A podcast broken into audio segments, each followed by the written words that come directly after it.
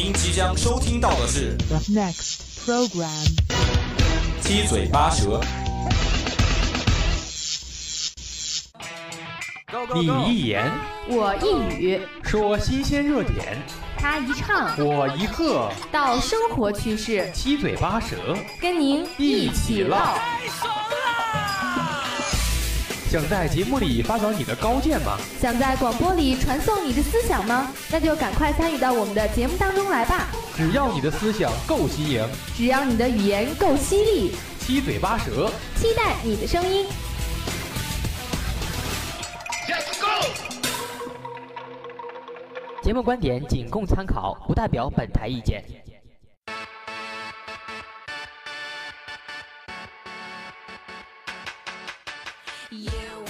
聆听校园之声，感受美好生活。老师、同学们，亲爱的听众朋友们，大家好，欢迎依旧在星期五的下午收听我们的七嘴八舌，我是朵朵。我是大嘴。好的，那今天的节目依旧为大家送上非常精彩的黄金一百秒。然后是我们的热点接力棒，在今天的热点接力棒中呢，我们会跟大家分享一下二零一四年最新的十大网络流行语。对，没错。那么在最后呢，依旧是为大家送上校园里面比较热点的事件了，就是我们最近流行的光盘挑战。好的，那话不多说，接下来首先进入我们的黄金一百秒。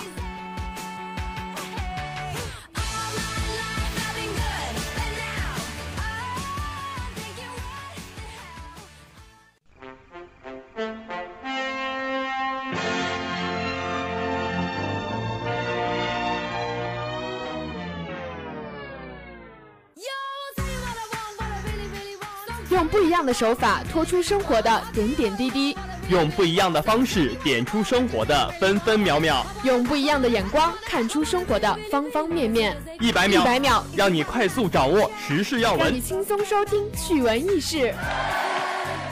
欢迎走进黄金一百秒。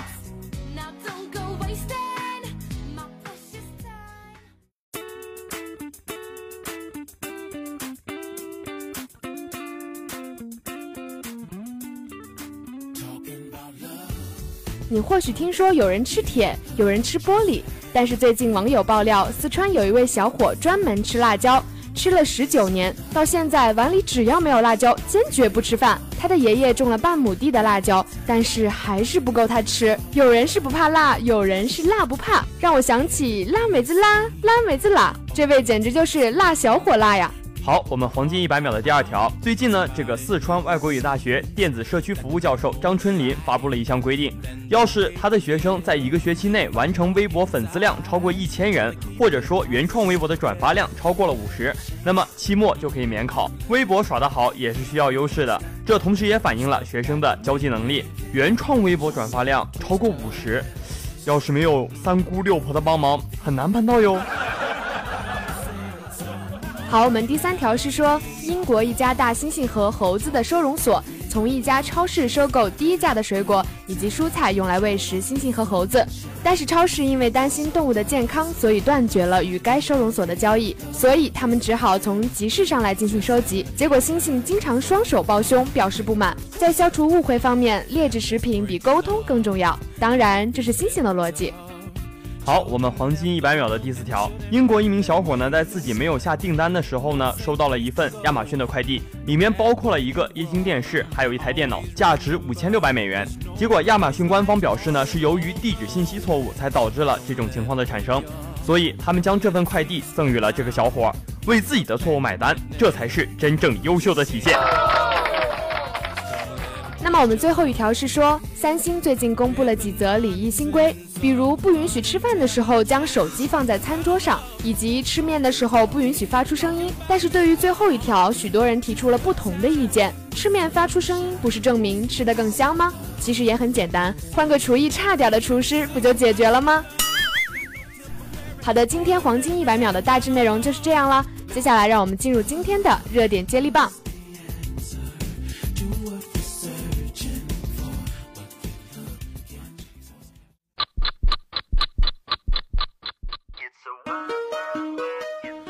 每一周的新鲜话题。对于“吃空饷”这个词，想必人们并不陌生。形象地说，这就叫做站着鸡窝不下蛋。每一周的热点聚焦，有句话叫“朋友多了路好走”嘛，只要你人脉够广，你想干的任何一件事，其实就都成功一半。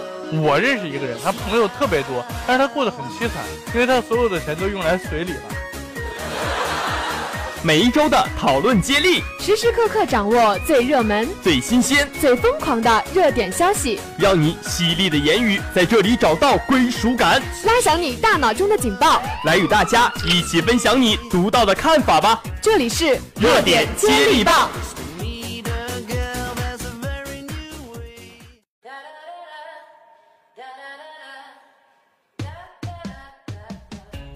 哎，最近好累啊！我只想安静的做个美男子。你家里人造吗？现在问题来了啊！画面太美，我不敢看。现在整个人我都不好了，也是醉了。买买买！且行且珍惜啊！萌萌哒！有钱就是任性。好，这个刚刚呢，大家听到呢，就是我们二零一四年这个十大网络流行语。对，没错，我们二零一四年现在马上也是进入了我们的年底，也是跟大家回顾一下，在二零一四年这整年度里面发生的一些非常有趣的事件。对，其实为什么我跟朵朵想要跟大家今天来聊一聊我们这个十大流行语啊？其实，在每年的这个年底，就比如说在春晚上，大家都会来，就是说有这么一个流行语的出现。对对对，你比如说去年呀，还有大前年，在那个春晚上呀，那个主持人都会说一些很多一系列的这种流行语。对对对，你比如说今年这几个，我感觉特别有代表性啊，对吧？还有很多，你比如说，我只想安静的做个美男子，还有你家里人造吗？这其实跟这个。电视作品是有直接联系的，对吗？对，不光是这些电视作品啊，可能也是由于我们平时身边发生了许多有意思的事情，或者是来自我们网络上比较火的一些段子，对视频。你就比如说这个第一条，我只想安静的做一个美男子。朵朵，你知道这句话的出处是在哪儿吗？当然知道啦，是我们非常火的锤哥。万万没想到哦，说到这个万万没想到的话，给你第一印象它是什么？首先，我觉得可能刚开始我看有点看不懂。它其实是压根就没有什么剧情啊，对，是的，单纯的搞笑。对，其实这个万万没想到也是近年才出来的一部怎么说搞笑片吧？对我可能觉得它跟那个周星驰创造的一个对创造的一个就是抽象的，还有就是无厘头的那种搞笑剧是差不多的。而且这个我只想安静的做个美男子吧，其实这句话我乍听起来感觉蛮普通的啊，嗯，尤其是那个咱们锤哥，就是 就是咱们锤哥一说出来那个感觉那个 feel 就。特别不一样，对，就是因为我们的万万没想到的男主王大锤呢，缔造了这么一个非常经典的流行语，而且他在说出这句话以后，再配上他那个呆呆的表情，我只想安静的做个美男子。我觉得你说的话实在是不过瘾，我要听我们锤哥说一下。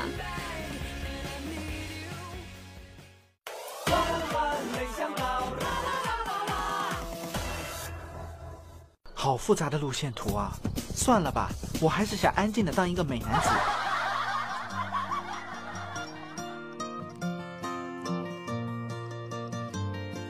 哎呦，这真是好久都没有听到了，这一听以后还是很有味道的，对，很有味道的嘛，对吧？嗯，其实这个不光是这句话，你比如说第二句，你家里人造吗？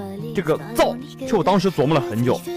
我也是。你说这个造是 Z A O，就是造造，对吧？对对对。你看那个知道，知跟造，大家仔细一看的话，他正好把中间那些东西全部省略掉了。其实这一句呢是不完整的，只是一个截取。其实这个整个就是这样，你造吗？或者是你酱子？对，当时有很多。我感觉就是把拼音中间的一些部分省略掉，但是给人讲出来以后，就会感觉特别特别的好玩。可能也是由于我们那个台湾那边说话的一种特色。其实这个大嘴第一次听这句话的时候是过年的时候看这个《爱情公寓》。我当时听这句话的时候，我不记得是在哪里听到了，但是也是在《爱情公寓四》里面温习了一遍，就会觉得非常印象深刻。怎么说？其实看到这几句话的时候，也是想到了这一整年啊，回想到了自己经常看过的一些电视剧。对，是的。还有就是我们可能在平时接触一些就是比较热门的事件啊。就会特别的关注这些流行语，然后平时都会喜欢在茶余饭后啊，跟朋友调侃的时候用一用。而且有的时候，我们这些流行语呢，在自己身上也是变成了一种口头禅的形式。就比如说，大嘴经常要遇到不开心的事儿，就哎呀，我真是醉了。嗯，对，除了醉了呢，你还想当一个安静的美男子是吗？安静的美男子注定当不了了，嘴巴那么大嘛，对吧？你只能说是当一个安静的男子啊，对。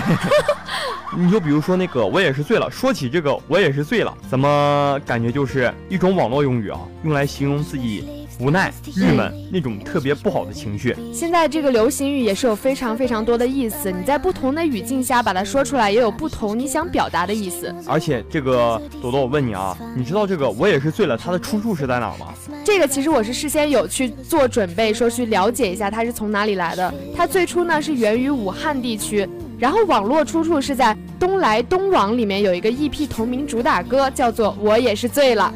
哦，这样是吧？怪不得我们这个《我也是醉了》这么火，一搞就有很多人经常就是，哎呀，我醉了，我也是醉了。我说你没喝酒啊？其实，在大嘴眼里呢，他觉得我也是醉了，在他的脑海里是最深刻的。但是我不同，我脑海里现在全都是那个。现在问题来了哦，现在问题来了，对吗？嗯，其实这个大家一听。瞬间就想起了一个学校，哪个学校呢？开挖掘机的，就是我们的对山东蓝翔。其实我觉得可能就是因为我们那个山东蓝翔技校呢，他平时做广告的时候比较突出这个打广告的效应。对他这句话怎么说？就是这个广告语我们就不说了，因为大家基本上都印象特别深刻。他这个那么问题来了。特别明显，一听这句话，大家现在脑海里特别标志的就是啊，这是蓝翔的广告。对，是的，就是给它贴上了一个标签。对。也是觉得我们这个流行语现在有一种非常强大的力量，在推动的一些事情，就是渐渐的发展起来了啊。所以说嘛，这个蓝翔嘛，蓝翔就现在就火了呀，对吧？但是其实这则广告并不是他自己把自己给打响的，而是我们的网友。对，就是国民老公王思聪。其实这个王思聪呢，为什么说那么多人关注他，然后他把我们的那个蓝翔技校给捧火了呢？首先是因为。就是她的家庭背景非常的殷实，然后就说她是国民老公啊，也是闹了很多笑话。就说有一个女孩去王思聪的微博底下留言，然后最后她的男朋友找到她，然后就说你怎么能在我老公的微博底下留言呢？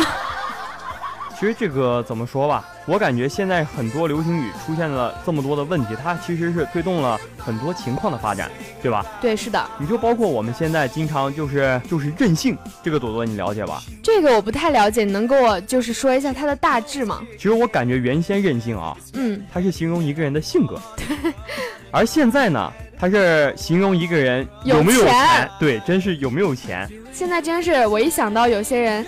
就是说，哎，你好任性，我就会觉得他是个土豪。原先的话，大家可能就会感觉啊，这人估计性格不是特别好，就可能就是以自我为中心呢。现在不啊，人家虽说任性啊，人家都是那种感觉，对不对？有实力的任性。当然这只是开这么一个玩笑。那么接下来大嘴就跟大家说一下这个任性它到底是哪儿来的。其实这个二零一四年四月份呢，有一个老刘他在网上买了一千六百块钱的保健品，结果发现呢，他接到了一个陌生号码的电话。对方说呢，他必须再买配药才能有疗效。结果这个老刘呢就信以为真了，然后汇去了五千五百块钱。结果在就陷入了无休止的电话当中。在这个四个月里呢，他几乎马不停蹄的给别人汇钱。对于骗子来说，这个老刘的存在简直就超乎了他们的想象。到最后呢，老刘基本上汇了有三十万元的时候，所有的骗局才真正的浮出水面。结果呢，有很多网友啊就开始评论这个老刘真是有钱呀。任性啊！真是任性，他是，而且这个老刘给出来的理由特别特别的怪异，或者又说是奇葩，他其实自己知道自己被骗了。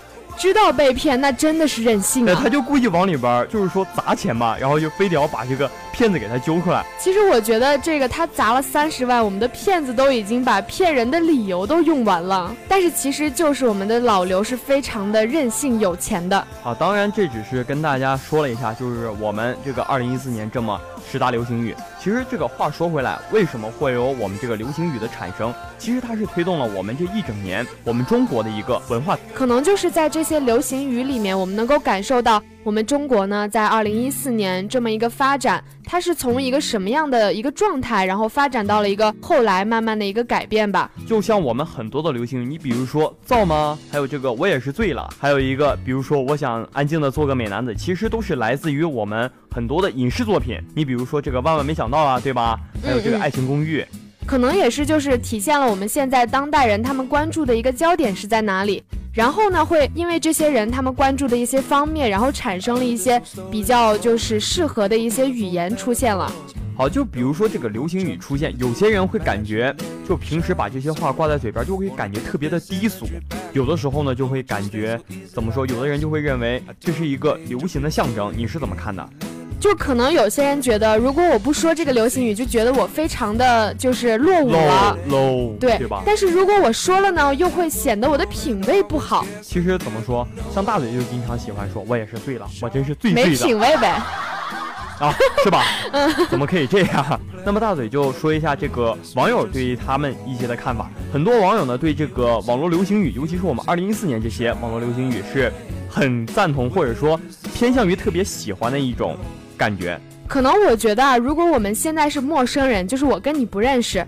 然后我跟你说上两句流行语，就是比较调侃呐，比较逗乐的话，然后就会显得很亲近。这样的话也有利于我们俩的沟通，对吗？对，因为这些流行语，它在一些浅层次的层面里边，它会蕴含着一些幽默的感觉。嗯嗯。对你比如说这个，我只想安静的做个美男子。可能如果你说出这样的一句话，我就会觉得你这个人很平易近人，然后很好相处。对，真是就是说给人一种亲近的感觉。但是有些同学啊，或者说有些。有些人就是对于这些流行语，他不是持一种正面的或者说积极的一种态度，他会感觉就是说这种话感觉特别无厘头，或者说故意搞怪。嗯，可能有些同学就是不太喜欢，或者是不太接受这种流行语吧。我也是觉得每个人都有每个人的观点啊，不管你是喜欢还是不喜欢，就是大家都会尊重你的意见。而且呢，我感觉这个流行语产生最重要的一点吧，它就是推动了我们这个传媒文化或者是一些别的文化的推进以及促进生长，这是最重要的。我感觉。那么，其实，在最后呢，我很想就是跟大家说一句这样的话：，不管你是接不接受流行语呢，我觉得流行语既然它存在在我们的身边，我们呢就把它当做一种朋友或者是身边的亲人一样看待，就让它在这个社会上流行下去。我觉得这样呢，也会就是让这个世界更。加的亲近，还有亲和吧。大家好才是真的好吗。那么今天呢，我们热点接力棒就跟大家先聊到这里。那么听完一首好听的歌曲，让我们进入最后的校园放大镜。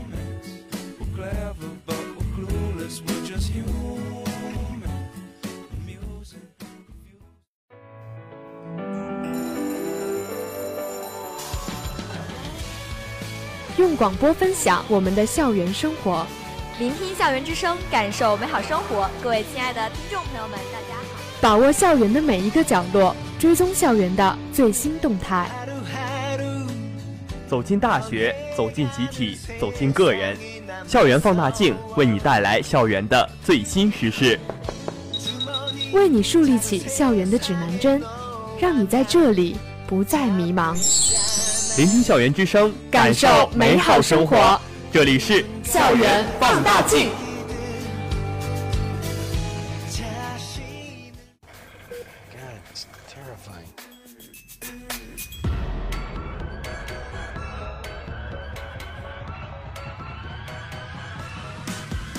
最后呢，其实是说到了我们学校里面最近很热门的这个活动，叫做光盘挑战。光盘挑战啥光盘？就是你要吃光饭的意思。哦哦，就是说节约粮食是吗？嗯，其实这个光盘挑战呢，首先是在我们湖北汽车工业学院的官方微博上发布的。它是以湖北汽车工业学院全体师生为活动对象，就是引导大家要吃完每一顿餐，努力做到不浪费食物。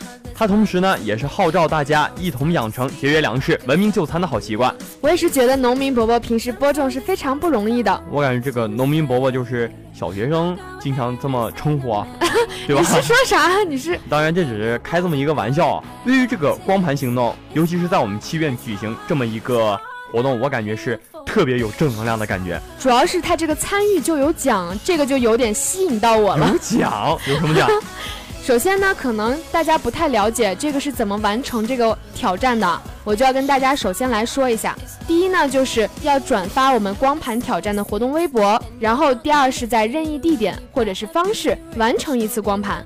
第三就是发一条关于你自己的光盘挑战活动，配图微博，并且要艾特我们的湖北汽车工业学院。它还是跟我们原先那个冰桶挑战有一个共同点嘛，在最后呢，在二十四小时内你要艾特自己三名好友，然后在二十四小时之内参加挑战，否则未参加的人呢就要请邀请者吃一顿简单的午餐。那我真是希望我艾特的好友他们都不参加挑战啊！那你的意思你就可以省三天中午饭钱了是吧？岂止是三天，我就多发几条，多艾特几次。那我感觉这也是一个非常好的方式啊！我对解决生活的一种方式。反正我这个月就五块钱了。那么其实我就突然感觉到这个活动有一个非常重大的意义，就是解决我们的温饱问题了，是吗？那当然，这只是。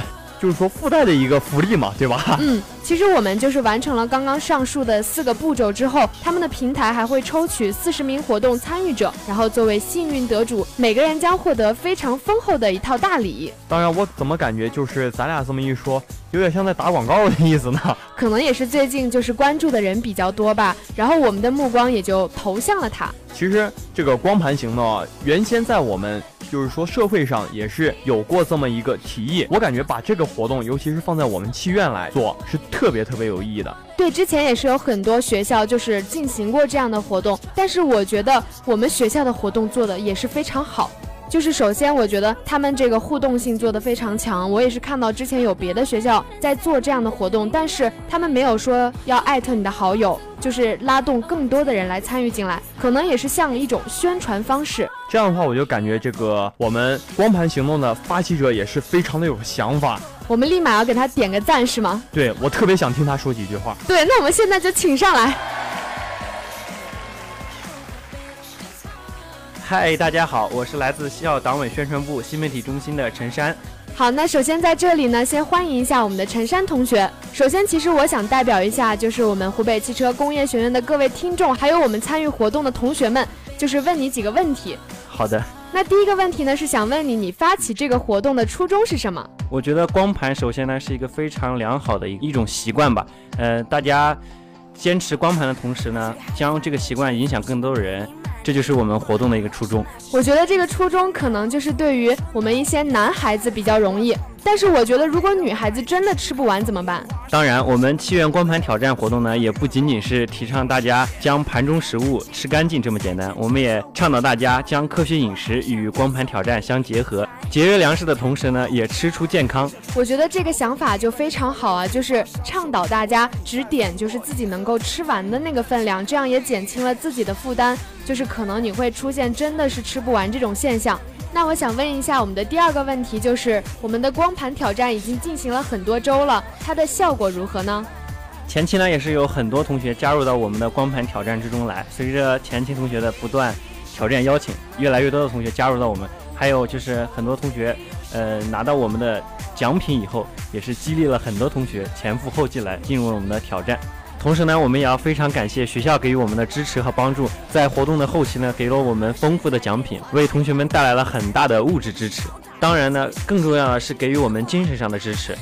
我也是，就是刚开始看到这个活动的时候，首先就关注了我们的这个奖品这个问题啊。但是我也是觉得，将这么一个良好的习惯传播到我们的校园里，或者是传播到我们更远的地方，是一个非常非常好的一个初衷吧。那么在最后，还是要感谢我们的陈山同学来到我们的节目中，并且为我们说上这些活动的一些初衷以及他们现在的一个情况。那么我们的节目组也是祝愿我们的光盘挑战越做越好，也希望这个活动真正的能够影响大家。